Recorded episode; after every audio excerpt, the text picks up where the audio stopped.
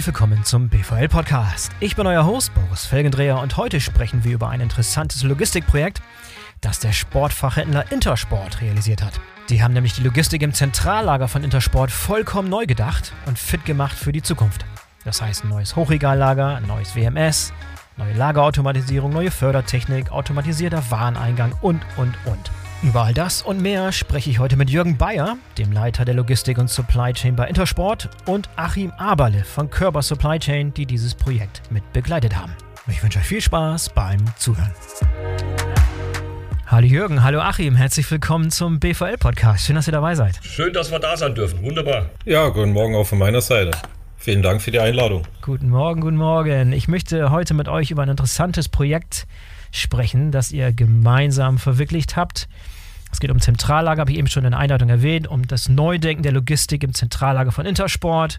Super interessantes Projekt, aus dem unsere Zuhörer sicherlich super interessante Dinge mitnehmen können und vieles, vieles lernen können.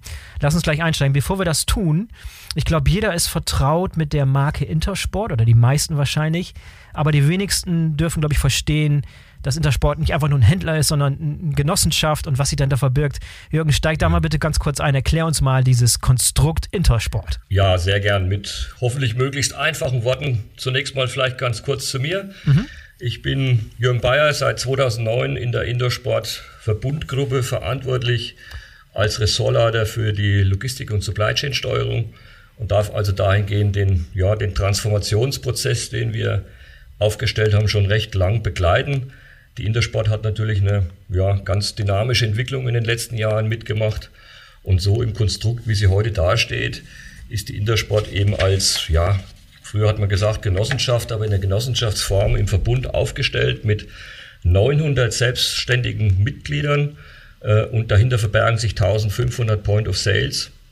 Ähm, dahinter wiederum ungefähr 420 gebrandete, also Intersport gebrandete Stores und einen relativ großen Anteil auch an Intersport-Händlern, der auf den ersten Blick nicht als Intersport-Händler erkennbar ist, also relativ großer Anteil und wir ja, bewirtschaften gemeinsam ungefähr eine Million Quadratmeter in ganz Deutschland an, an Fläche. Jürgen, kurze Frage dazu und diese Händler, die, die nicht als Intersporthändler so für jeden vertraut sein dürfen, das sind solche Geschäfte wie Sportcheck beispielsweise und Bräuninger, oder? Volltreff. Okay, exakt. ja, ja, das ist auch, glaube ich, alle nicht, exakt. nicht, nicht allen verständlich, okay. Hm? Genau, die gehören, die, genau die beiden sind sicherlich die prominentesten, die dahinter sind und natürlich noch ein, einige andere. Mhm. Ja, und um das ganz kurz noch zu Ende zu bringen, wir haben, wir bieten natürlich, ja, ich denke, eine sehr, sehr umfangreiche Sortimentsauswahl mit allen namhaften Sportmarken, die eben ähm, im Handel zu finden sind. Jeder, jeder Händler hat für sich die eine oder andere auch Stärke herausgearbeitet.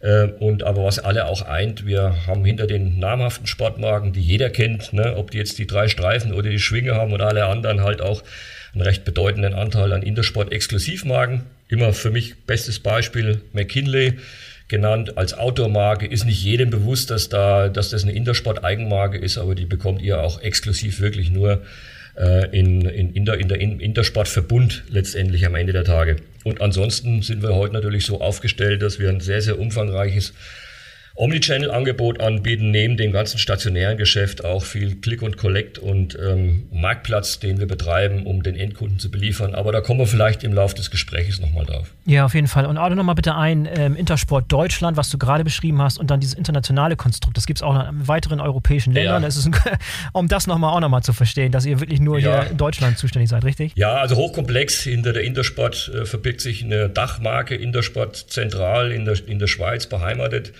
Allerdings wir als nationale Organisationen sind auch die Eigner wiederum dieser Zentrale und die steht zum einen für das internationale Marketing, aber auch für das, für das Branding und für die Marke an sich und die vergibt eben entsprechend Lizenzen, die dann ähm, ja mittlerweile weltweit auch äh, vergeben werden.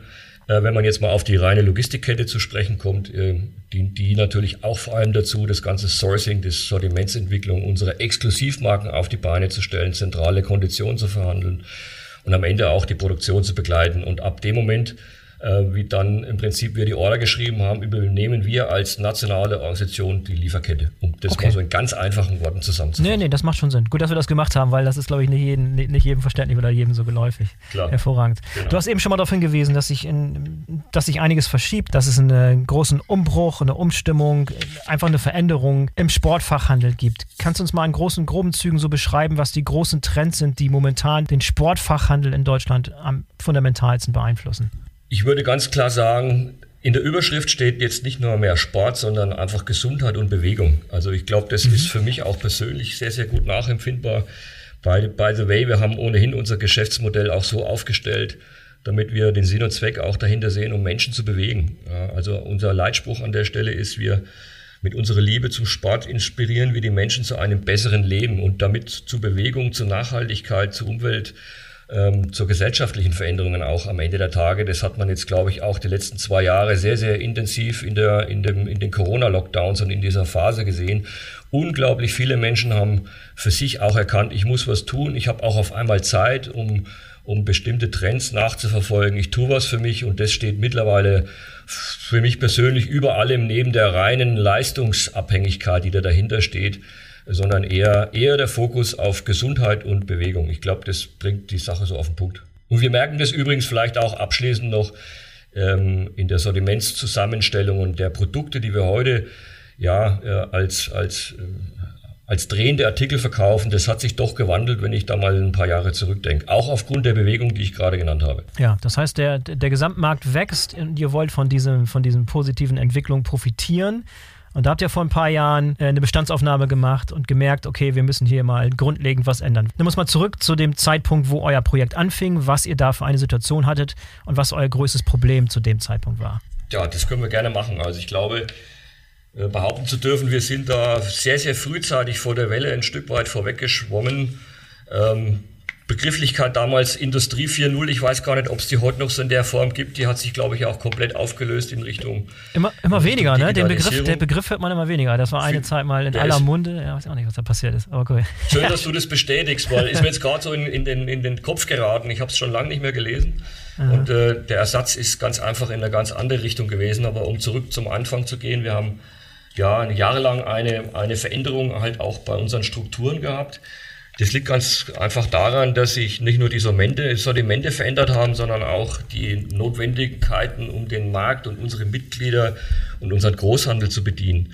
Ähm, Großhandel ist eigentlich so das Stichwort. Ja, also wir kommen noch aus einer Phase, wo im Großhandel auch große Mengen im Prinzip auch geliefert wurden und es hat sich schon über Jahre hinweg komplett gedreht in Richtung Kleinteiligkeit. Mhm. Also Steigerung des Sortimentsangebotes, mehr Dienstleistungen auch für unsere Mitglieder zu erfüllen. Auch unsere äh, Händler haben natürlich ihre Sorgen und Nöte draußen, wie sie die Ware handeln, an welcher Stelle sie welches Produkt äh, gegebenenfalls vorrätig halten. Und wir haben in der Intersportzentrale mehr und mehr den Transformationsprozess gemacht in Richtung Service und Dienstleistung und zentrale Lagerung und das mit einem extrem umfangreichen Sortiment.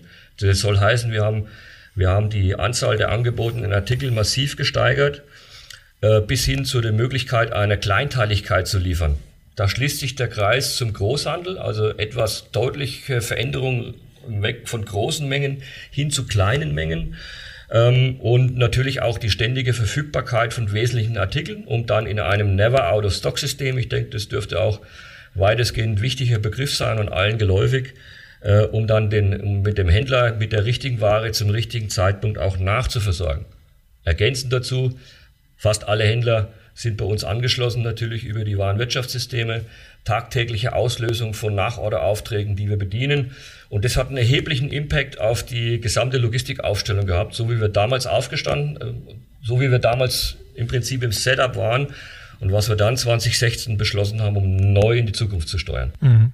Ist eigentlich inzwischen dieser, dieser Trend dahin, dass sich auch innerhalb der Saison, also innerhalb eines Jahres, ständig neue Kollektionen plötzlich auf den Markt kommen im Sinne von Fast Fashion? Ist das inzwischen auch schon im Sportfachhandel angekommen, dass ihr sozusagen nicht mehr eine Jahresplanung machen könnt, sondern innerhalb des Jahres umswitchen müsst, umplanen müsst? Ähm, also Fast Fashion ist für mich ehrlich gesagt ein negativer Begriff. Ja. Ähm, Gebe ich dir recht, ja. Mit all, den, mit all den Themen, die jeder dahinter im Kopf hat, aber es ist in der Tat so. Also die, die Sortimentsangebote, die sind deutlich drehender und schneller geworden. Also viele unserer, Exklus unserer, unserer äh, strategischen Partner bieten mittlerweile auch vier Saisons an. Mhm. Nicht vielleicht zwölf wie in der Fashion-Industrie, wohl heute noch verbreitet, aber wir reden mindestens in vier Saisons, die dann aber allerdings auch klassisch aufgeteilt sind in die Jahreszeiten. Und äh, ich glaube, das kann man ganz gut nachempfinden. Für jede Jahreszeit äh, ist ein Großteil der Sport, des Sportangebots ein Stück weit ein anderer. Ob das jetzt ein, ein, äh, gerade eben die, die Saisonartikel für den Winter oder für den Sommer sind.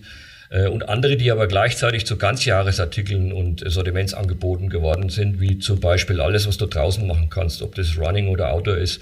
Die Trends haben sich da fest, festgesetzt. Und wie gesagt, wir mussten da in der Logistik massiv reagieren, um uns so aufzustellen, wie wir heute sind. Ach, und dann ist Jürgen mit seinem Team dann irgendwann 2016 bei euch aufgeschlagen mit euer und hat um eure Expertise gebeten. Wie, was war damals aus eurer Sicht da die Situation? Wie habt ihr darauf reagiert? Was war so der erste Eindruck, als Jürgen mit seinen Problemen zu euch kam? Also wir sind uns ja nicht ganz unbekannt durch die lokale Nähe. So, nochmal kurz zu meiner Person. Wer sind wir? Also ich, Achim Abele, CEO von der Körper Supply Chain Automation mhm. mit äh, Hauptsitz in Leingarten. Das ist dann ein Steinwurf vom Jürgen entfernt. Ich glaube, wir sind gerade mal zehn Kilometer, wo ihr direkt an der Autobahn sitzt. Und äh, wir sind als Systemintegrator, denke ich, in der Region bekannt. Natürlich mhm. darüber hinaus auch mittlerweile weltweit. Und die Herausforderung war dann schon, in dieser Projektplanung einzusteigen, weil die Herausforderung schon war, in mehreren Baustufen den bestehenden Betrieb A aufrechtzuerhalten, die Erweiterungen parallel aufzubauen, dann irgendwann die Verbundinbetriebnahme zu machen, alt von neu, dann teilweise noch Rückbau von kompletten Teilen, Neuaufbau, Wiederverkettung und dass eben die ganzen Prozesse, die Jörg gerade beschrieben hat, während dieser Zeit aufrecht geblieben sind, dass das Geschäft weitergeht. Die haben natürlich auch gegenüber ihrer Mitglieder äh, Verpflichtungen, wann geliefert werden muss, dass wirklich äh, hier einige Operationen am offenen Herzen, sagen wir mal, mhm. bei uns in der Branche immer durchgeführt werden mussten und erfolgreich damit eben der, der Lieferbetrieb aufrechterhalten wurde. Und diese Planungsphase hat uns schon gefordert. Das waren dann in, glaube in Summe fünf Baustufen, die wir letztendlich dann benötigt haben, um das Konzept zum Fliege zu bringen ich denke, bedingend war das damals 2018, wo das Projekt gestartet ist. Und äh, dann ging es dann in die heiße Phase rein. Und äh, neben der Herausforderung äh, für das Projektbusiness, eben diese Verknüpfung von alt und neu, waren auch einige Innovationen in der Anlage verbaut, wo wir zusammen mit Antriebsherstellern, mit den Gerätenherstellern ein paar Komponenten umgesetzt haben während dieser Projektlaufzeit, die es so vorher nicht am Markt gab. Also wir hatten einige Challenges während der Projektlaufzeit mit Jürgen zu meistern. Ja, die können wir gerne nochmal im Detail gleich ansprechen. Nicht nur darüber fliegen, sondern mhm. ansprechen, was für Herausforderungen im Laufe der Zeit da entstanden sind. Aber wie seid ihr vorgegangen, als ihr euch das Projekt angeschaut habt? War da im Prinzip äh, schon klar, welche sukzessiven Schritte ihr vornehmen müsst? Oder gab es da auch Differenzen oder Unstimmigkeiten oder andere Meinungen, wie man an so ein Projekt rangeht, was man zuerst machen muss, was als nächstes, was als nächstes? Es gab sicherlich eine Projektfindungsphase, was muss man schauen, was ist technisch möglich, was hat sich der Planer gedacht, wie ist das Prozess? Und was geht eben technisch.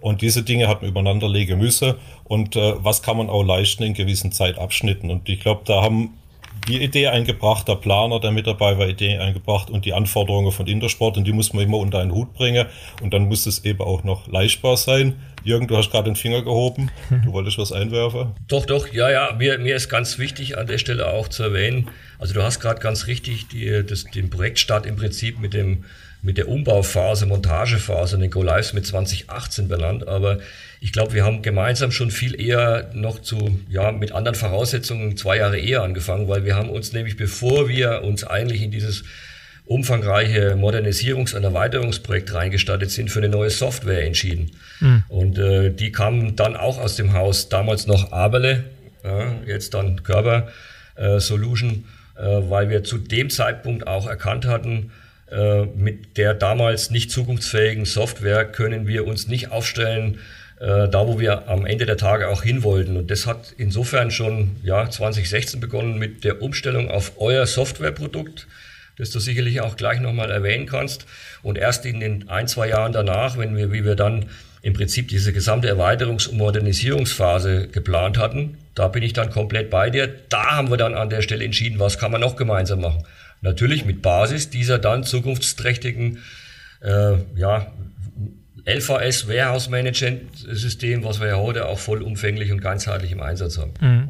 Jürgen, da vielleicht eine kurze Zwischenfrage. Was waren so die größten Punkte oder die größten Hindernisse, die das alte WMS nicht leisten konnte, wo ihr definitiv nachbessern musstet und euch nicht nur für ein Upgrade, sondern für ein komplettes neues System entscheiden musstet? Ja, also man muss dazu sagen, wir waren vor, vor dem Projekt sehr, sehr manuell unterwegs. Also man mhm. kann sich vorstellen, ein Großteil unseres, unseres Warenausgangs oder unseres gesamten Umschlags ist eben noch ganz klassisch mit, äh, mit Staplern und mit, äh, mit, ents mit entsprechenden Führungssystemen erfolgt. Aber der ganze Umschlag, der war im Prinzip nicht automatisiert. Wir hatten ja erste, erste Strecken von Fördertechnik aufgebaut mit einer ganz einfachen SPS dahinter, die eben im Prinzip vom einen zum anderen Ende befördert hat, um so ein bisschen diesen diesen Prozess zu unterstützen. Aber wie gesagt, wir reden gerade vom Jahr 2015, 16 und dann war für uns klar, um die Herausforderung der Zukunft zu bewältigen, müssen wir wirklich in eine echte, ich sage ganz bewusst, in eine echte Automatisierung starten.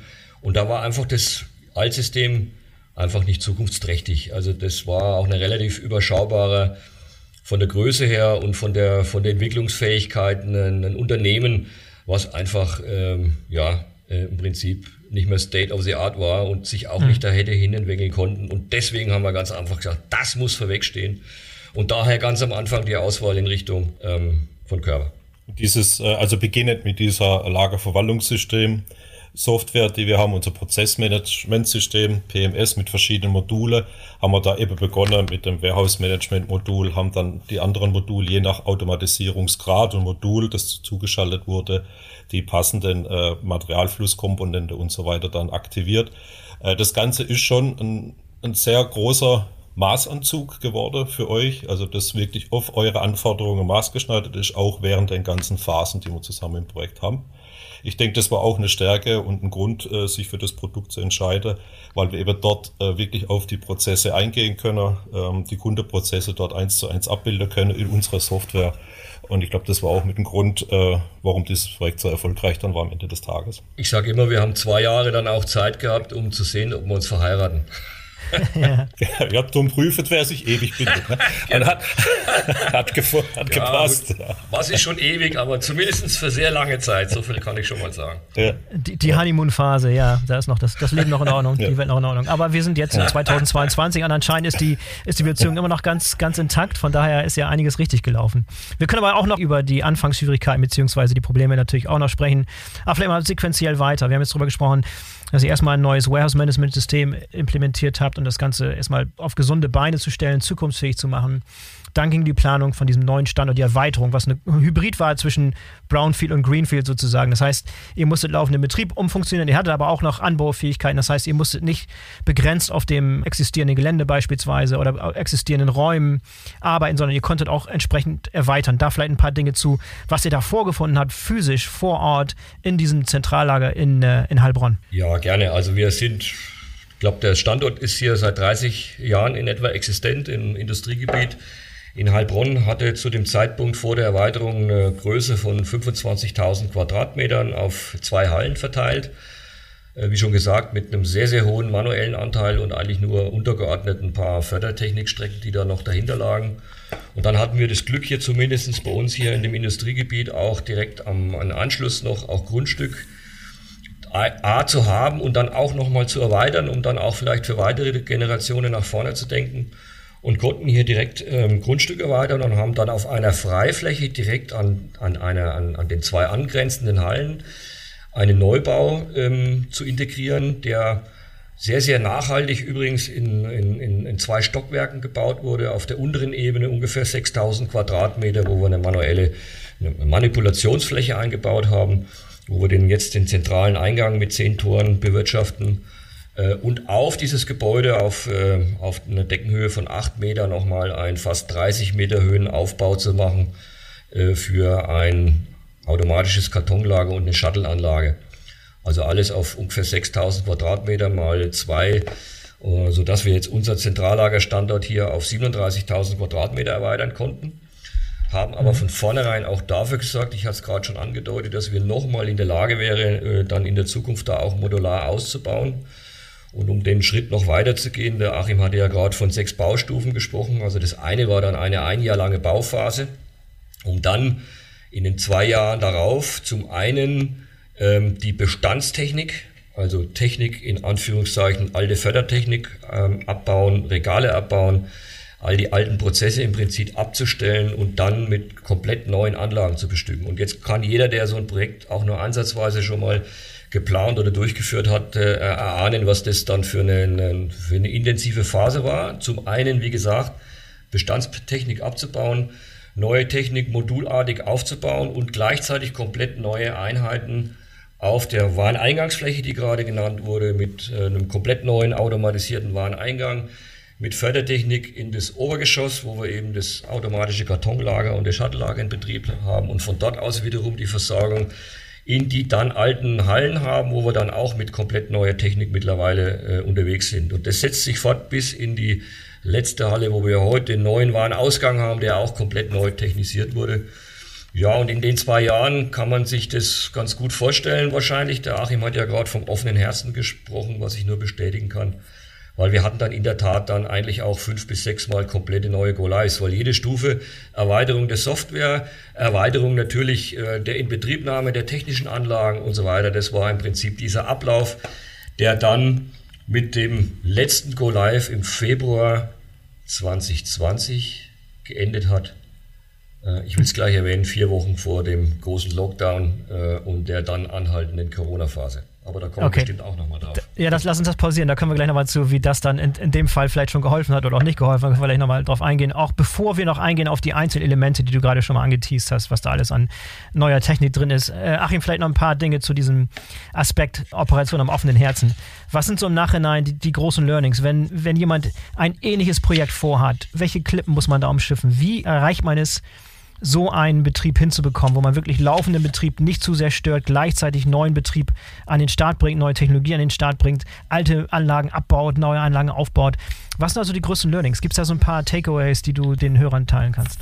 Also für uns, wir machen dieses Business schon, äh, ich glaube mittlerweile 30 Jahre, dass wir diese Operation am offenen Herzen äh, durchführen in unserer Retrofit-Ecke, äh, wo wir solche Projekte, sei es Hochregallager, Kleinteile, Leger sanieren, über Wochenende, also in den produktionsfreien Schichten. Und was es da braucht, ist A und O ist eben ein sauberer Plan, wo alles genau festgehalten ist. Früher hätte man gesagt, generalstabsmäßig geplant, dass man sagt, okay, da wird das abgestaltet, da findet der Umbau statt, da ist der nächste Schritt. Und da ist auch ganz wichtig, den Kunde für uns immer abzuholen, dass er jetzt genau weiß, was passiert in diesen Phasen, weil da braucht es Transparenz, weil nach außen hin wirken diese Schritte teilweise sehr chaotisch, weil dann Interimslösungen, Provisorien eingebaut werden um Steuerungen am Leben zu halten, dass ich eine äh, Parallelverdrahtung oder solche Sachen dann aufbauen muss. Und was natürlich im Innenverhältnis wichtig ist für die Vorbereitung, wir haben sehr viel simuliert, sehr viel emuliert, dass die Software getestet ist, dass wir eben an den Umbausteps nicht äh, noch mit Grundlageforschung uns haben auseinandersetzen müssen oder die grobe Bugs aus der Software rausholen, sondern dass es ein vorgetestetes System ist, dass man sich bei dem Umschluss oder bei diesem Go Live auf die Schmerzen, die da noch auftreten können, die man nicht vermeiden kann, in den Schnittstellen, in den Interfaces, dass man sich auf die konzentrieren kann. Aber dass die Bereiche, die eventuell im Vorfeld schon komplett testbar waren, auch getestet sind, emuliert worden sind. Ich denke, da haben wir während der Projektphase sehr viel Zeit äh, rein investiert und haben dann auch die Qualität erreicht, die es braucht, um solche kurzen Umschlussszenarien umsetzen zu können und dann relativ schnell wieder äh, den produktiven Betrieb aufnehmen zu können. Mhm. Ich kann mir vorstellen, dass es auch eine große Belastung ja auch für die Belegschaft ist, für die Arbeiter, die da arbeiten, diese Umstellung. Das ist wahrscheinlich mega nervig. wie, wie nimmt man da die Belegschaft entsprechend mit? Wie hält man die am, am Ball und, und macht denen klar, was da passiert und schafft da die Transparenz, Jürgen? Da hast du sicherlich auch einiges noch zu teilen, wie sowas gelingen kann. Ja, also sofort volle Zustimmung. Ich glaube, neben all den technischen Herausforderungen und baulichen Herausforderungen und allem anderen war mit Sicherheit unser größtes Thema der Change-Prozess bei den Mitarbeitern. Also ich hatte es ja gerade schon auch erwähnt, ne, wir kommen komplett von manuellen Prozessen, von ja. Staplerfahrten und von viel Laufarbeit am Ende der Tage und sind dann komplett neu reingestartet. Und das erfordert ja neben zum einen mal eine, eine völlige Weiterentwicklung auch unseres, unseres Führungs- und Fachpersonals, der gesamten Know-how-Träger, ich muss aber dazu sagen, was uns da halt sehr geholfen hat, ist diese, diese zwei Jahre lang äh, Neuinstallation und neue Umbauphasen, weil wir jedes, jedes Mal ja neue Prozesse in Betrieb genommen hatten. Also das war auch viel Learning by Doing. Aber das war bei uns ganz, ganz erheblich im Vordergrund gestanden. Allein schon jetzt bei den Kollegen, die jetzt wirklich auch das zentral das Projekt gesteuert haben. Und darüber hinaus haben wir in der Tat ein Sonderthema aufgesetzt, um unsere Mitarbeiter, die dann am Ende dann auch die, ich sage immer, die Päckchen packen, weil ohne die geht's ja am Ende auch nicht, die haben wir von Anfang an mit, mit einbezogen. Äh, in, äh, in Workshops, wir hatten auch ein Coaching zusätzlich, was wir installiert hatten, um die in einen richtigen Change-Prozess äh, auf Neudeutsch im Prinzip zu führen. Und haben die über, über zahlreiche Workshops von jeder Baustufe zu Baustufe mitbegleitet äh, um auch alle Sorgen und Nöte da aufzunehmen, um dann am Ende übrigens auch immer wieder für Klarheit und für Deutlichkeit und für Ehrlichkeit zu sorgen, weil ich nehme es gleich mal vorweg, es ging ja nicht mal ansatzweise darum, in irgendeiner Form jetzt durch eine Automatisierung, irgendeine Rationalisierung im Sinne einzuführen, dass wir, mhm. dass wir Mitarbeiter nicht mehr gebraucht haben. Nee, ganz im Gegenteil.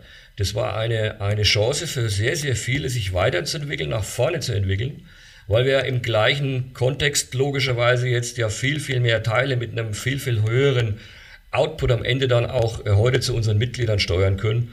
Und ich kann Ihnen sagen, oder ich kann euch sagen, es ist kein einzigster Arbeitsplatz verloren gegangen. Ganz im Gegenteil, ein Großteil mhm. wurde aufgewertet und ist jetzt dann auch für die Zukunft so aufgestellt, dass wir da äh, mit einer super Basis unterwegs sein können.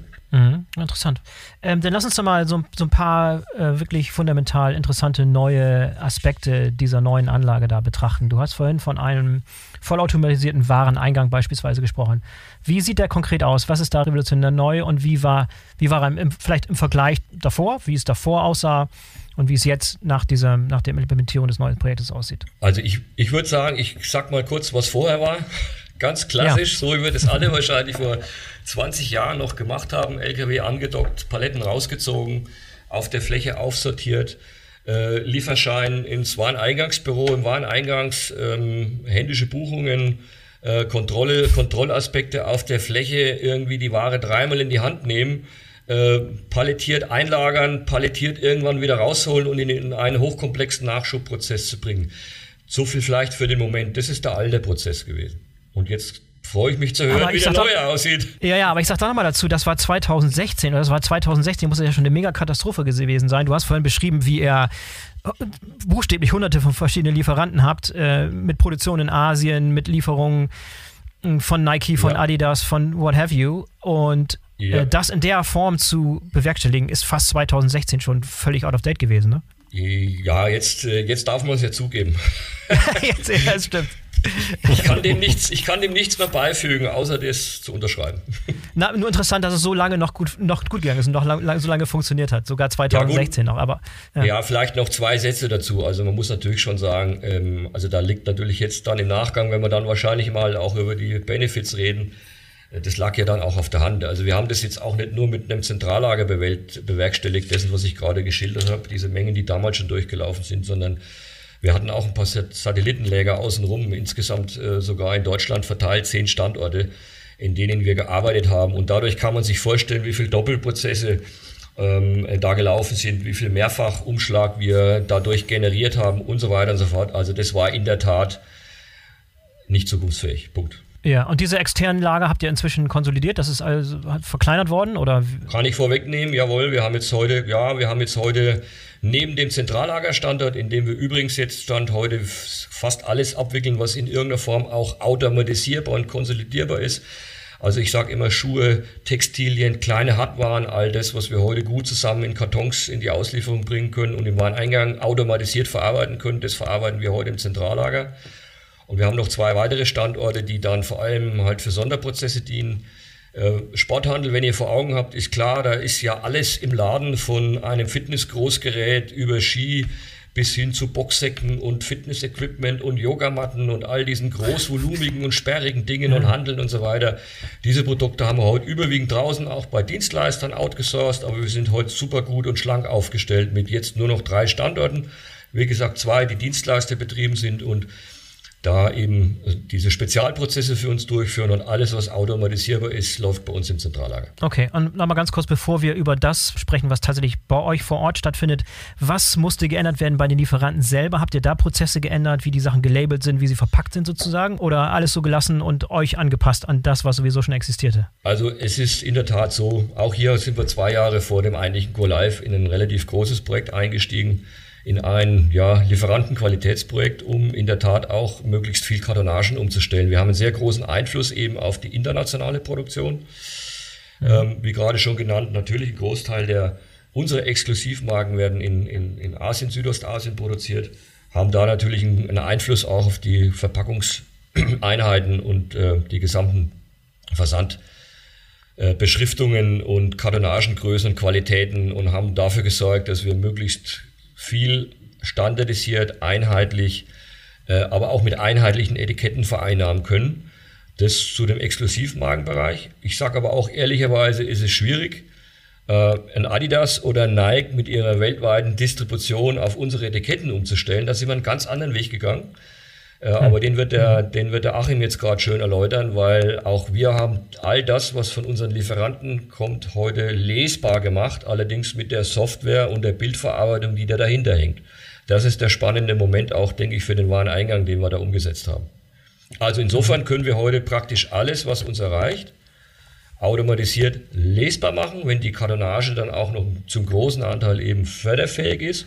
Allerdings auch mit einer sehr großen Bandbreite, auch eine Besonderheit dieses Systems, können wir da sehr, sehr äh, viel, wie gesagt, automatisiert durch die Prozesse schleusen. Und das führt dazu, dass nichts verpackt wird, neu verpackt wird, sondern es wird alles so, wie es angeliefert wird, wird es dann auch weiter, weiter ausgeliefert? Da wird nichts irgendwie neu, neu verpackt? Nein, es wird doch, es wird nicht um, es wird vor allem nicht umgepackt. Ich glaube, das ist der Knackpunkt an der ganzen Geschichte. Also mhm. Also wir packen nicht um. Und dann natürlich im Versandprozess greifen wir auf alle Kartonagen und auf allen Bestand zu, um dann einen Adidas mit einem Nike-Schuh, mit einem Puma-Schuh, mit, äh, mit unseren Exklusivmarken im besten Falle auch zusammen zu konsolidieren. Also im Pick-Prozess greifen wir sehr wohl auf die vorher angelieferten originalen Einheiten zu, aber der mhm. Knackpunkt ist, wir packen nicht im Wareneingang um. Das ist für uns auch ein riesiger Benefit, den wir erreicht haben. War aber eine große Herausforderung, das kann ich gleich vorwegnehmen für die Systeme äh, von Abele und von all den Lieferanten, das System so jetzt hinzubekommen, wie wir heute auch dastehen. Ja, Achim, dann beschreib uns mal, wie genau diese Systeme funktionieren, um das hinzubekommen. Also beginnen wir in dem Wareneingang, in dem Vollaut jetzt mittlerweile vollautomatischen Teil. Das heißt, die Kartons, die dort ankommen für den Förderbereich, die werden über ein OCR-System vollautomatisch die Etiketten ausgelesen, dann die Systemdaten erfasst. Es gibt eine Gewichtserfassung, die dort integriert ist und auch eine Volumenmessung und auch die Bauchigkeit wird geprüft, ob sie denn überhaupt förderfähig sind von dem, wie sie denn da kommen. Und äh, diejenigen, die die Kriterien erfüllen, gehen dann ins Lagersystem rein. Aufgrund der verschiedenen Größen oder Breitenklassen ist auch das dahinterliegende AKL von seiner Fachauslegung dynamisch. Da ist ein dementsprechendes Lastaufnahmemittel dahinter, das auch unterschiedlichste Breitenklassen handeln kann und die auch dann mehrfach tief lagern. Das war dann auch die nächste technische Herausforderung, war zum einen die Förderleistung, also diese Welle, die dann bei Intersport entsteht, sei es vom Wareneingang, Warenausgang, äh, die zu beherrschen mit einer Förderleistung größer äh, 3000 Behälter pro Stunde. Da gibt es nicht viele Hersteller, die damals für diese äh, für diesen Materialflussanzahl äh, in Frage kamen. Da sind auch einige Neuentwicklungen äh, da nötig gewesen, um diesen Förderfluss, so wie er geplant war, realisieren zu können. Da sind wir dann mit dem Hersteller unserer Wahl in die Entwicklung gegangen und haben dort, es mal eine sogenannte Kreuzweiche entwickelt, die einen Materialfluss in dieser Größe handeln kann, ohne Unterbrechung, dass wir da bis zu 3.500 Behälter oder Kartonagen drüber bekommen. Und dann kam das, das Herzstück, äh, das 24 Meter hohe AKL. Und da sieht man auch schon, da gibt es nicht viele, äh, die so eine Höhe handeln können, um äh, AKL-Geräte, also Kleinteilegeräte in dieser Höhe zu bauen. Und dann haben wir noch, damit es dem Hersteller nicht langweilig wird, ein Lastaufnahmemittel hingebaut, das er so auch noch nie in der Kombination hergestellt hatte. Hm. Das eben auch mehrfach tief äh, diese Kartonagen handeln kann, in der Breite verstelle und äh, in der Tiefe mehrfach handeln kann. Und das hat eben dazu geführt, dass da für dieses Gerät eine komplett neue Regelungssoftware zusammen mit dem Antriebshersteller entwickelt wurde, um Schwingungen zu unterdrücken, weil das muss man sich halt dann vorstellen, ein 24 Meter hohes AKL-Gerät. Hm. Wenn ich da ein, hm. ein, Lastspiel vollführe, dann wird da einiges an Masse in Bewegung gesetzt in eine Richtung, was eigentlich die Achillesferse von so einem Gerät ist und dann beginnt es da ordentlich zu schwingen. Und das konnten wir alles äh, sehr gut unterdrücke durch eine intelligente Regelungssoftware. Und da haben wir einiges an Prototypentwicklung gemacht und äh, mittlerweile sind viele äh, da schon gewesen. Auch der Antriebshersteller hat es mittlerweile als äh, Highlight auf der Logima dieses Jahr präsentiert, was da umgesetzt wurde im Rahmen des Intersport-Projekts. Und äh, da, da sind wir eigentlich stolz drauf. Auch der mechanische Hersteller sagt, das hätte er nie gedacht, dass wir das so hinbekommen. Er hätte viel, mit viel größeren Beruhigungszeiten für das Gerät gerechnet, um das dann wieder fahren lassen zu können in die nächste äh, Lastspiel. Und ich denke, das war so ein Highlight, das wir dort umgesetzt haben. Und äh, das Gerät, was danach noch kam, waren zum Beispiel die Shuttleheber. Äh, es ist noch ein Shuttle-Lager dran, das dann die Behälter nochmal sequenziert äh, da reingefahren werde. Da sind Heber mit 12 Meter pro Sekunde in der Höchstgeschwindigkeit dabei. Also da sind schon einige Superlative in der Technik versteckt, um eben diese Welle, wenn sie denn kommen, vom Wareneingang zum Warenausgang, Kommissionierung abfahren zu können, dass eben dort relativ kurze Wegzeiten dahinter liegen, dass wenn der Nachschub in den Regionen benötigt wird, dass wir diese Ziele relativ schnell erreichen können und da die Kommissionierer eben nicht warten müssen, äh, bis dann der Nachschub am Platz ankommt. Eben gerade als du von den, den schwingenden Regalen sprachst, da habe ich sofort an der TikTok und YouTube-Videos gesehen, wo du dann schnell, schnell so komische Videos siehst, wenn da irgendwas in Schwingung gerät und dann, das willst du natürlich nicht, ja. Ja, und du hast äh, Probleme, die hat es vorher noch nie gegeben. Also man muss auch feststellen, ein 24 Meter hohes Regalbediengerät, äh, das sich mit dem Laser auf den Millimeter genau immer reproduzierbar positionieren kann von der Regelungstechnik, hat aufgrund der Mechanik äh, zwischen oben und unten bin ich dann äh, fast 10 Zentimeter oben woanders äh, aufgrund der Materialdehnung, die sich zu dem Zeitpunkt einstellt. Und da muss man dann auch viel in die Regelungstechnik investieren. Da ist die Mechanik an der Grenze.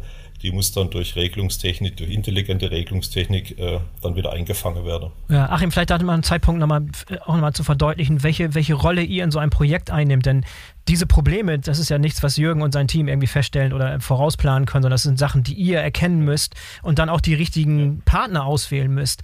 Wie wichtig ist es da, den richtigen Kreis an Partnern auch an der Hand zu haben und diese, diese Beziehungen, die vielleicht schon seit vielen Jahren existieren, aber auch gleichzeitig eine Offenheit gegenüber neuen Technologien, neuen Partnern, die in solcher Konstellation noch nie existierten? Also das ist äh, sehr wichtig und das muss man auch, wenn man, denke ich, durch, Inter, durch eure Halle durchläuft, sieht man das auch. Also diese Anlage, die da entstanden ist, äh, es gibt, glaube ich, keinen Hersteller, die die hätte so bauen können, außer wir, weil wir dort sehr viele Hersteller haben vereinen müssen. Das ist ein Konsortium äh, von sehr vielen normalerweise Konkurrenten am Markt, die wir dort vereint haben, mhm. weil wir als Systemintegrator die Mechanik oder die Komponente, die wir gebraucht haben, um diese Aufgabestellung zu meistern, am Markt zukaufen können und wir veredeln dann diese Komponente. Das heißt, die Software äh, die es dazu braucht. Die Elektrotechnik, die Regelungstechnik, die Intelligenz, die kommt aus unserem Haus. Das ist dann unsere Wertschöpfung, wie wir die Komponente veredeln. Aber das geht ja teilweise auch, so wie man sieht. Ich habe dann eine Komponente, die kann die Höhe. Ich habe ein Laststoffnahmemittel, das kann die Aufgabe, aber dann brauche ich auch noch einen Antriebshersteller. Und das sind dann so die Projekte, äh, wo wir auch im Vorfeld besprechen, sagen, wir haben die Aufgabenstellung und äh, sind die Lieferanten bereit, dort auch in der Prototypentwicklung zu gehen. Und das sind Dinge, die man im Vorfeld bespricht, dass dieses Konsortium, das da gebildet wird, um diese Lösung umzusetzen, auch alle die gleiche Willenserklärung haben. Und wir koordinieren das dann, wir führen die Tests durch, wir machen Prototypenaufbau Testaufbau, haben diese Kreuzweiche zum Beispiel in der Emulation gehabt, haben vorher die Software auf Herzenierer getestet, haben sie dann versus die Realität getestet, dass es auch so funktioniert. Aber das sind viele Tätigkeiten. Hier war natürlich für uns hilfreich die lange Projektlaufzeit, die wir hatten, um diese Entwicklungen, die notwendig waren, damit sie zum Zeitpunkt X dann auch äh, produktiv genutzt werden können, dass die sauber ausgetestet sind, bevor wir die dann äh, live schalten. Ja, gibt es ein paar Beispiele von Dingen, die auf dem Papier, als ihr es geplant habt, hervorragend aussehen, super plausibel waren, die aber in der Realität dann überhaupt gar nicht funktioniert haben und ihr dann Kurswechsel vornehmen musstet? Gibt sicherlich ein paar Beispiele, aber greif mal ein, greif, greif mal ein willkürliches raus. Also sicherlich die, die, Herausforderung war das Regalbediengerät. Also darum hat sich äh, viel äh, Hirnschmalz gedreht letztendlich, weil du hast eben, du kannst dann sagen wir, in der Ingenieursleistung sagst, okay, im Ideal, im Laborumfeld verhält sich das Gerät so, aber gerade das, was ich beschrieben habe, äh, mit, mit Materialkrümmungen, die du hast auf 24 Meter, dass mhm. eben das Gerät zwar immer reproduzierbar an der gleichen Stelle steht, aber das Lastaufnahmemittel äh, absolut dann eine, eine Abweichung hat von plus minus 10 Zentimeter, ähm, dann kommt teilweise eigentlich ursprünglich geplante Technologie vom Hersteller an ihre Grenzen, weil man kennt dort äh, zum Beispiel im klassischen Sinne solche Fachfeinsensorik, die dann versucht, irgendwelche Löcher zu finden, um sich danach auszurichten, damit das Gerät wirklich an der richtigen Koordinate steht. Ich hatte vorhin aber schon gesagt, wir haben hier eine dynamische Fachanteilung. Das heißt, diese Fachfeinlöcher, die da im Stahlbau angebracht sind, äh, sieht äh, eigentlich dieses Profil aus wie ein Schweizer Käse ein bisschen, weil es ja dort eben sehr viele Möglichkeiten gibt, ähm, die man dort das Fach belegen kann. Und das kann ich eben mit dieser vom Hersteller klassisch geplante Technologie nicht mehr nutzen. Und da muss dann äh, eine Kameratechnologie zum Beispiel zum Einsatz kommen, die dann wieder den Spaß hat, die ist ja vom Hersteller gar nicht vorgesehen, dass da sowas hingebastelt wird. Äh, und da braucht es dann eine Lösung, wie man dann solche Technologie hinbringt an einen Ort, wo es eh schon ziemlich eng zugeht und das aber dann auch äh, professionell dort anbaut, das stabil ist und prozesssicher ist, so wie es eben auch dann in der Sport braucht. Mhm. Also das war jetzt zum Beispiel eine Challenge, wo sagen wir, die bewährte Technologie äh, nicht mehr funktioniert hat, weil wir dort außerhalb des geplanten Einsatzgebietes des Herstellers mhm. unterwegs war. Aber Jürgen, es war jetzt keine Situation, wo die Projektkosten dann irgendwie wie bei der Elbphilharmonie aus dem Ruder geraten sind, weil, weil der ursprüngliche Plan nichts mehr mit der Realität zu tun hatte, sondern das hielt sich in Grenzen. Das, was danach draufgesattelt werden musste, beziehungsweise umfunktioniert werden musste, ja, also neu ich, geplant werden musste? Ich, ich kann es vorwegnehmen, auch wenn es mir kaum einer glaubt, es ist in der Tat so, wir sind äh, trotz dieser gesamten langen Phase am Ende in, in Time und in Budget geblieben. Also wie wir das heute geschafft haben, das äh, frage ich mich auch noch, aber am Ende ist das Ergebnis wirklich so. Wir haben auch sicherlich an der einen oder anderen Seite äh, vielleicht dann einen, einen Benefit gehabt, den wir vorher so nicht auf, auf der Spur gehabt haben. Und so hat sich das dann doch am Ende sehr, sehr gut, sehr, sehr gut ausgeglichen. Und was ich fairerweise auch echt schon sagen muss, äh, Achim hat es ja auch erwähnt, wir hatten ja dann doch eine Hochlaufphase, wo wir dann in der Phase relativ ähm, gut nochmal nachjustieren konnten und hatten dann auch zum Glück die nötige Zeit, um äh, diese Herausforderungen, die er gerade beschrieben hat, dann auch nochmal so fein zu justieren, dass wir die Anlage zu dem Zeitpunkt, wie es dann wirklich richtig wieder losging, ich spreche jetzt schon wieder Öffnung der Geschäfte nach Corona, dann auch entsprechend äh, auf den Weg bringen konnten. Vielleicht aber noch ein zweiter Punkt, äh, das war der technische, der technische Part wo wir auch uns etwas mehr Zeit genommen hatten. Aber ich glaube, das ist auch schon fast was Normales, ist an der Software nochmal äh, die eine oder andere äh, Veränderung in den Strategien vorzunehmen. Also auch klar, wir haben natürlich lang, lang und breit und sehr intensiv uns über, über ein Pflichtenheft all die, die Softwaresteuerung im Warehouse-Management-System ähm, konzipiert.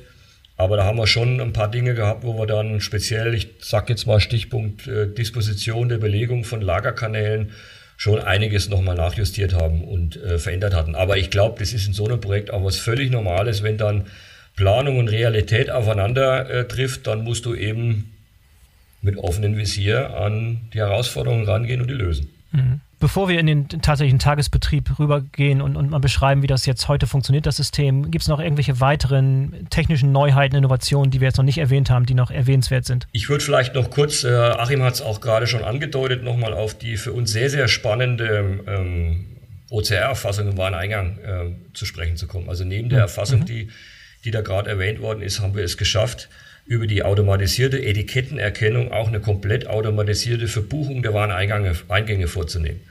Die liegt äh, im mhm. Moment bei nahe 90 Prozent und das ist für mich fast eine, Voll, äh, eine, Voll, eine Vollautomatisierung. Die 10 Prozent sind dann irgendwelche Abweichungen, wo vielleicht eine handschriftliche Bemerkung auf dem Etikett noch nachbearbeitet werden muss, was dann in den Videocoding geht. Trotzdem wird ja jeder eingehende Karton fotografiert, wird in eine Datenbank gelegt, wo wir gegebenenfalls nochmal nacharbeiten. Aber dieser Effekt ist für uns unglaublich.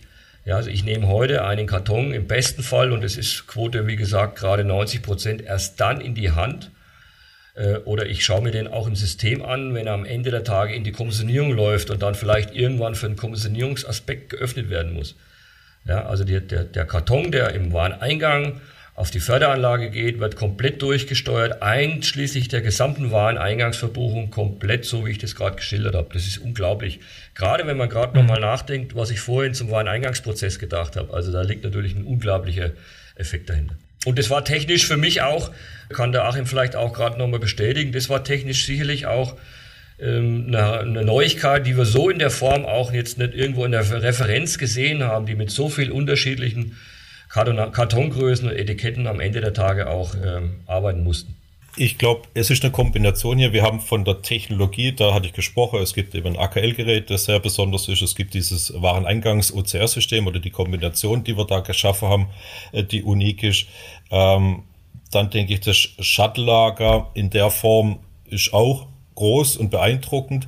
Aber ich glaube, was entscheidend ist, was der Jürgen äh, dann immer auch erwähnt, ist die Kombination. Das heißt, wir haben jetzt Technologie genutzt, kombiniert mit unserer Software die Prozesse, die notwendig sind und haben dort einen Maßanzug äh, geschaffen, der jetzt in der Effizienz, die letztendlich für Intersport entstanden ist, für sie eine sehr große Steigerung dargestellt hat. Das heißt, man ist sehr genau auf die, wie sind die Prozesse, was sind die Anforderungen eingegangen und hat die Vehikel, die man hat, die Technologie und die Software genutzt, um das Optimum rauszuholen. Und ich denke, das sind viele für für die Industrie oder auch jetzt speziell für Intersport äh, Besonderheiten entstanden, die sehr viel Effizienz bringen und er hat ja gesagt, er hat das, da wurde der Grundstein gelegt für die Zukunft, dass da sehr viel mehr Volumen drüber gehandelt werden kann. Mhm. Und vielleicht nochmal einen, einen weiteren Aspekt, der auch mit zum Wareneingang gehört, alles, was davor gelagert ist, das heißt die Anlieferung, die Lkw-Transporte, die ins Lager kommen, wurde auch da was geändert? Wie kommuniziert ihr beispielsweise mit den Lieferungen? Wie koordiniert ihr die? Gibt es da Zeitfenster? Was habt ihr da für Technologie im Einsatz, die vorher so nicht da war? Ja, also da haben wir einen kleinen Systembruch an der Stelle, sondern da setzen wir auf eine externe Software die, glaube ich, in der Branche auch sehr bekannt ist, aus dem Hause Setlock äh, mit äh, Namen auch genannt, ein Oscar-System, wo wir eine Supply Chain Software an der Stelle schon einige Jahre im Einsatz hatten. Aber es ist in der Tat so, ich glaube auch gerade jetzt die Dynamik der veränderten Lieferketten und der Lieferkettenprobleme hat uns jetzt direkt im Anschluss an dieses Projekt auch dazu geführt, als allererstes nochmal auch auf die Supply Chain in Richtung Inbauen zu sehen und sind da gerade im Moment schon in der Umsetzung einer, eines, eines komplett neuen Tools, um diese Informationslücke ein Stück weit auch zu, zu schließen ähm, und da eine Schnittstelle jetzt auch ähm, ähm natürlich zu integrieren in, in die Softwareangebote äh, von, von Körper. Aber diese mhm. Steuerung ist, wie gesagt, ein Stück weit vorgelagert. Ähm, und wir, ja. Aber ich denke, das ist, liegt auf der Hand, dass wir da auch an der Stelle so eine kleine ja, Bruchstelle will ich es gar nicht nennen, sondern einfach eine, eine Schnittstelle haben, die wir entsprechend sauber zu konzipieren und umzusetzen haben. Und Jürgen, du hast vorhin schon immer ganz kurz erwähnt, das Go Live des gesamten Systems im, im, März oder zumindest im Frühjahr 2020 stattgefunden hat. Und da war doch was, da waren doch die ersten Corona-Lockdowns. Das heißt, eine ungewöhnliche Zeit. Da musste das System sozusagen dann zum ersten Mal unter Beweis stellen, dass es solchen ja, dass es eben das hält, was es verspricht, im Sinne von Flexibilität ermöglichen und, und Schwankungen in der Nachfrage auszupuffern und skalierbar hin und her zu bewegen sozusagen. Denn von heute auf morgen waren die Geschäfte geschlossen und es hat natürlich in dem Fall auch euer Business enorm beeinflusst, oder? Ja, also sowohl das Business, aber als auch in der Tat einen erheblichen Einfluss auf das Projekt gehabt.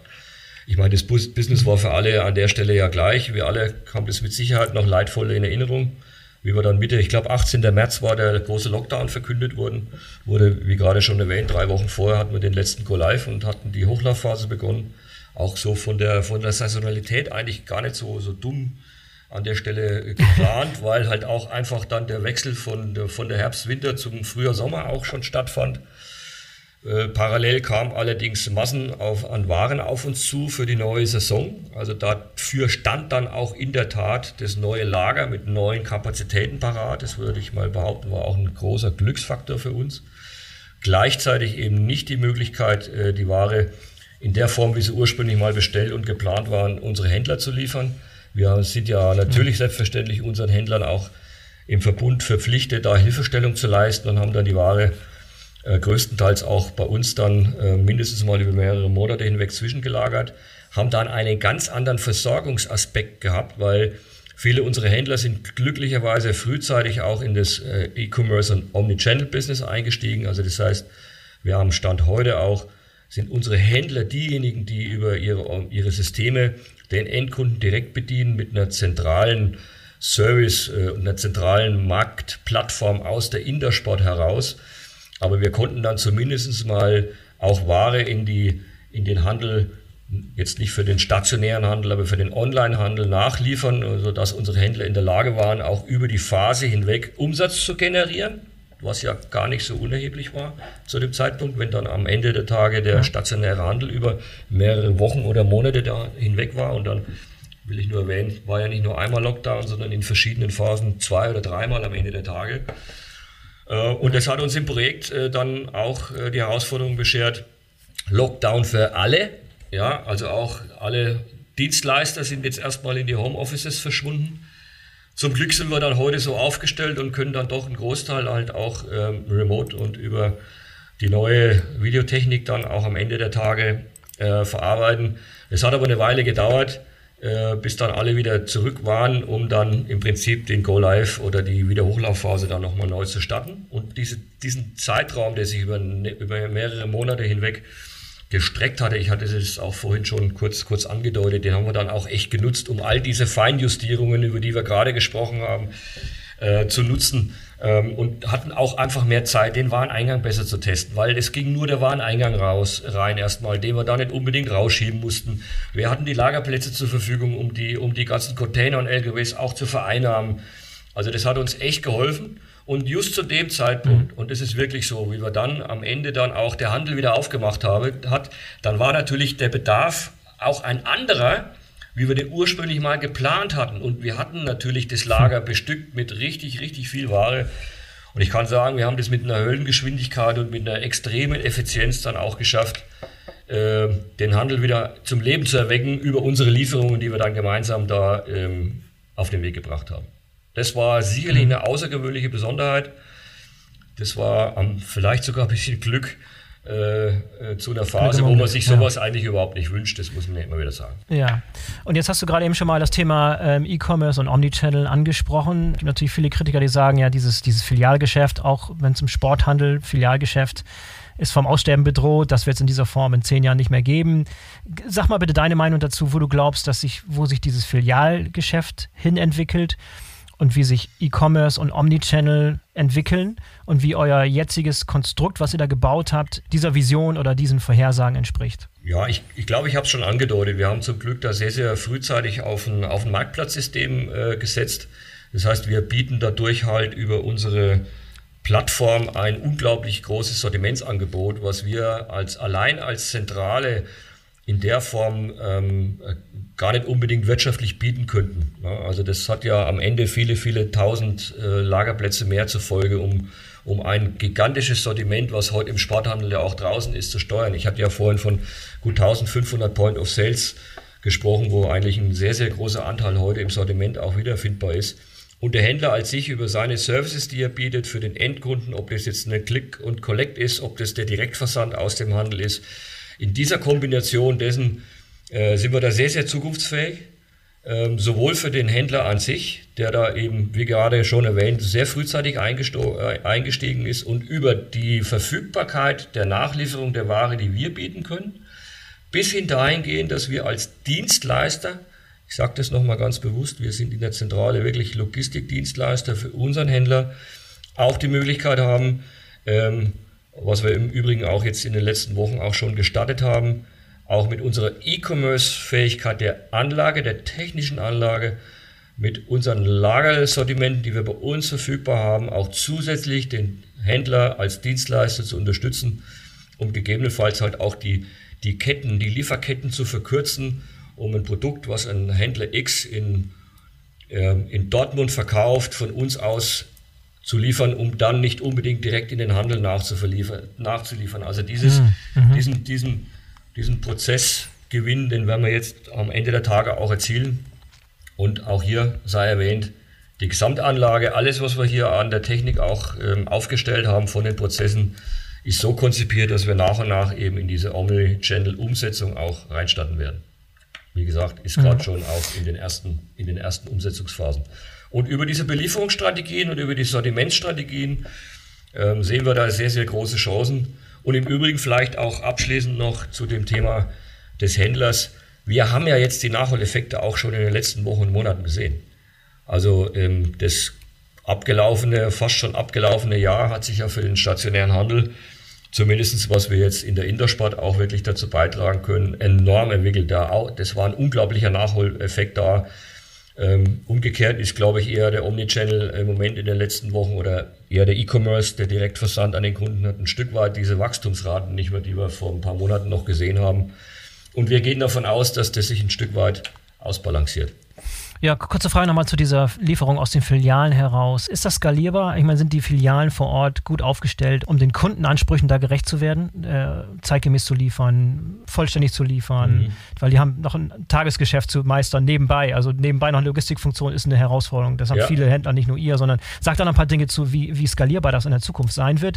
Oder ist auch denkbar, dass ihr beispielsweise nochmal an dezentrale Leger denkt und E-Commerce mehr über solche dezentralen Lager steuert? Ja, du hast schon genau in die richtige Richtung Richtung gefragt. Also in der Tat, ich glaube, da gibt es natürliche Grenzen für den Händler. Es gibt Händler von uns, die mittlerweile es schaffen, da bis zu 1000 Pakete am Tag und mehr aus, aus einer Filiale heraus zu, zu distribunieren. Aber die sind schon echt extrem professionell auf, aufgesetzt. Aber dem sind in der Tat einfach vom Prozess, von der Lagerung, von, den, von der Infrastruktur, die die vor Ort haben, einfach auch Grenzen gesetzt. Und exakt daher auch die Strategie. Wir aus der Zentrallogistik unterstützen das unterstützen vor allem auch den Wachstum äh, und bieten uns als Dienstleister für unseren Händler an, um dann mit unserem Sortiment, was wir hier vorrätig haben, äh, oder wie wir das auch immer über Dropshipping-Möglichkeiten mit der Industrie in Zukunft durchsteuern zu können. Das ist der Knackpunkt, wo wir in der Tat eine Zukunft sehen. Und deswegen bin ich überzeugt mhm. davon, dass da die Struktur bei uns auch in den nächsten ein, zwei Jahren sich nochmal nach vorne entwickelt, exakt mit diesem Zusatzservice, den wir bieten. Aber ich sage nochmal ganz bewusst, es ist im Moment so, das ist so diese Schwelle äh, der, der Möglichkeiten, die der Händler am Ende auch selber bestimmt.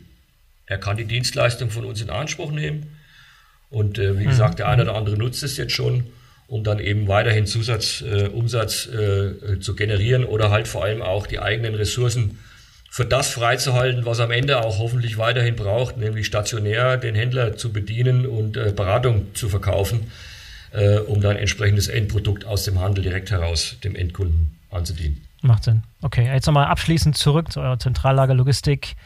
Äh, was für wichtige Kennzahlen habt ihr jetzt schon auf der Uhr? Betrachtet ihr jetzt, die belegen können, dass das, was ihr da gemacht habt, tatsächlich auch erfolgreich war? Ja, also das fällt mir eigentlich relativ einfach davon zu sprechen, weil ich habe es, glaube ich, schon mehrfach jetzt auch so ein paar Andeutungen nur gemacht, wie aus welcher, aus welcher Zeit wir eigentlich kommen. Aber wir haben wir haben unglaublich an, an Verfügbarkeit gewonnen. Das ist ja ein ganz, ganz wesentlicher Aspekt. Verfügbarkeit der Ware, glaube ich, sind wir gerade ganz gut, mhm. ganz gut darauf eingegangen.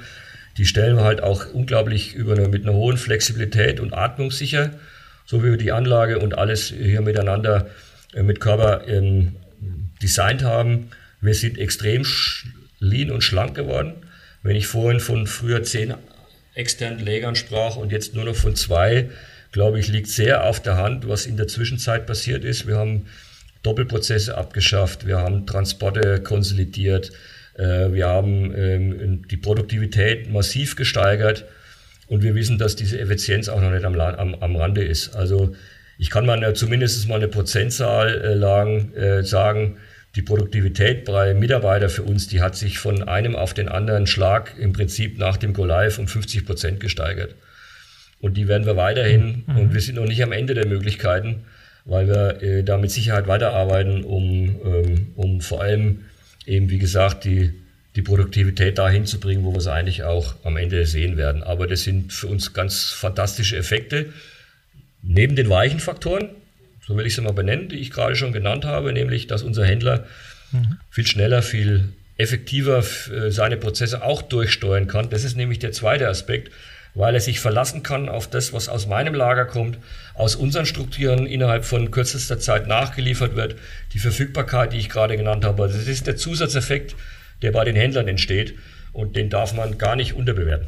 Ich möchte ja an der Stelle noch kurz äh, eingrätschen. Und zwar, äh, ich hatte ja vorhin gesagt, dass wir als Systemintegrator diese Produkte veredeln. Das heißt, was ja im Intersportlager dann vorzufinden ist, ist, dass er zwar Mechanik von verschiedenen Herstellern hat, aber er hat darüber alles aus einer Hand. Das heißt, die Automatisierungssoftware, die Visualisierung und die Materialfußrechnersoftware und die Lagerverwaltungssoftware ist alles aus einer Hand. Das heißt, wenn wir hier über Prozessverbesserung, über Optimierung, über Effizienzsteigerung unterhalten, haben wir hier jetzt in diesem Konsortium die, den Vorteil, dass wir praktisch face-to-face -face die Anforderungen besprechen können und können dann über alle Ebenen die Software anpassen. Sei es jetzt, ist es nur eine Lagerstrategie, die angepasst wird, betrifft es die Komponente, ist auch die Automatisierung anzupassen, passiert das alles zwischen zwei Häusern. Da ist keine weitere äh, Einwirkung von weiteren Partnern notwendig. Und ich denke, das ist auch vom Service-Level her äh, eine einmalige Installation dort raus, weil wirklich von die Automatisierungssoftware, sei es Palettenfördertechnik, AKL, Shuttle-System, es ist alles aus einer Hand, eine Visualisierung, alles aus einer Hand drüber. Bietet natürlich auch vom wenn der Jürgen anspricht von Verfügbarkeit, ein hohes Service-Level, weil der Instandhalter hat eine Art Elektropläne vor sich, egal welches Gewerk das er anguckt, hat es eben unseren Früher war es der Aberle-Standard, ist es der Körperstandard, einen einheitlichen Standard. Da braucht es keine lange Einarbeitungszeit und hat er ein Gewerk verstanden, kann er das, was er dort mitgenommen hat, auf alle anderen Werke oder mhm. Gewerke mit rübernehmen. Mhm. Und Achim, du hast vorhin schon erwähnt, ihr betreut auch eine Reihe an anderen Kunden, die vielleicht in, der, in dem Prozess schon viel, mhm. viel weiter sind. Was sind denn so die nächsten Schritte? Was würde man jemandem wie, wie Jürgen als nächste, als Zukunftsprojekte, als nächste Dinge, die man als nächstes angehen sollte, so empfehlen? Ja, die nächsten Themen sind ja, was, was machen wir gerade? Ist ja überall das Thema Ressourcen, Fachkräftemangel oder es sind ja nicht nur Fachkräfte, es ist einfach, äh, dass man keine Mitarbeiter mehr bekommt, egal für welche Tätigkeit. Und äh, viele ähnliche äh, Kunden beginnen jetzt äh, überlegen, okay, wie kann ich Wegzeiten von den Mitarbeitern wegnehmen oder Wegstrecke, dass man über Integration von EMAs redet, äh, dass man dort Robotik einsetzt, um noch die manuelle Prozesse, die verblieben sind, äh, dann beginnt zu automatisieren, Teilautomatisierung dort vorzunehmen. Das sind so die Schritte, äh, die wir bei anderen Kunden gehen aktuell, dass wir dort solche Lösungen, sei es jetzt äh, Transportunterstützung durch EMAs oder sei es Peak-Roboter zum Beispiel, dort implementieren. Mega spannend. Jürgen, du hast gehört, was das nächste auf, auf dem Programm steht. Bereite dich vor. und wenn ihr soweit seid, dann kommt ihr wieder im Podcast und äh, berichtet uns, wie, wie die AMRs laufen bei euch. Ja, zum Beispiel. Ja. Oder was ja immer notwendig ist. Ich meine, der Jürgen ist auch kreativ und kommt immer mit guten Ideen um die Ecke und fordert auch uns. Ja, dem kann ich nur beipflichten. Also ich glaube, wir haben wirklich jetzt auch für die, die nächsten Stufen, die wir in der Tat schon vor Augen haben, ähm, all diese Themen auf der Uhr. Äh, und das war auch für uns so wichtig, da am Ende wirklich einen Partner zu haben, der so aufgestellt ist, da eben auch die neuen Dinge anpackt, äh, wie es der Achim auch gerade erwähnt hat. Äh, und jetzt nicht alles muss jetzt unbedingt an neuester Technik und an an neuesten Innovationen in irgendein System passen. Aber wenn du halt einfach einen Blumenstrauß an Möglichkeiten hast, äh, um deine Effizienzen zu steigern, die du halt auch einfach brauchst. Weil der Weg kann ja nur Automatisierung und Digitalisierung sein. Der ist absolut alternativlos. Und dann brauchst du eben die Möglichkeiten mhm. ähm, und, den, und den Blumenstrauß, um das nochmal zu erwähnen, um dann ähm, die, die Systeme, die dann auf dich passen, zu integrieren. Und die Auswahlmöglichkeit, die kann ich bestätigen, die ist da. Und in der Tat, also wer weiß, wo wir in, in zwei Jahren stehen, wenn wir vielleicht dann möglicherweise über den nächsten, über die nächsten Stufe dann schon berichten können. Perfekt, bleibt spannend. Jürgen, Achim, vielen Dank für das interessante Gespräch heute, dass wir uns dieses Projekt vorgestellt haben. Finde ich mega, mega spannend. Ich hoffe, die Zuhörer haben einiges dazugelernt. Schön, dass ihr dabei wart. Ja, vielen Dank, hat Spaß gemacht. Toll. Wir haben zu danken. Zeit allen. So, das war der BVL-Podcast mit Jürgen Bayer von Intersport und Achim Aberle von Körber Supply Chain. Ich hoffe, euch hat es gefallen und ihr habt wieder einiges dazugelernt. Würde mich freuen, wenn ihr in der kommenden Woche wieder dabei seid. In diesem Sinne, bis zum nächsten Mal, euer Boris Felgendreher.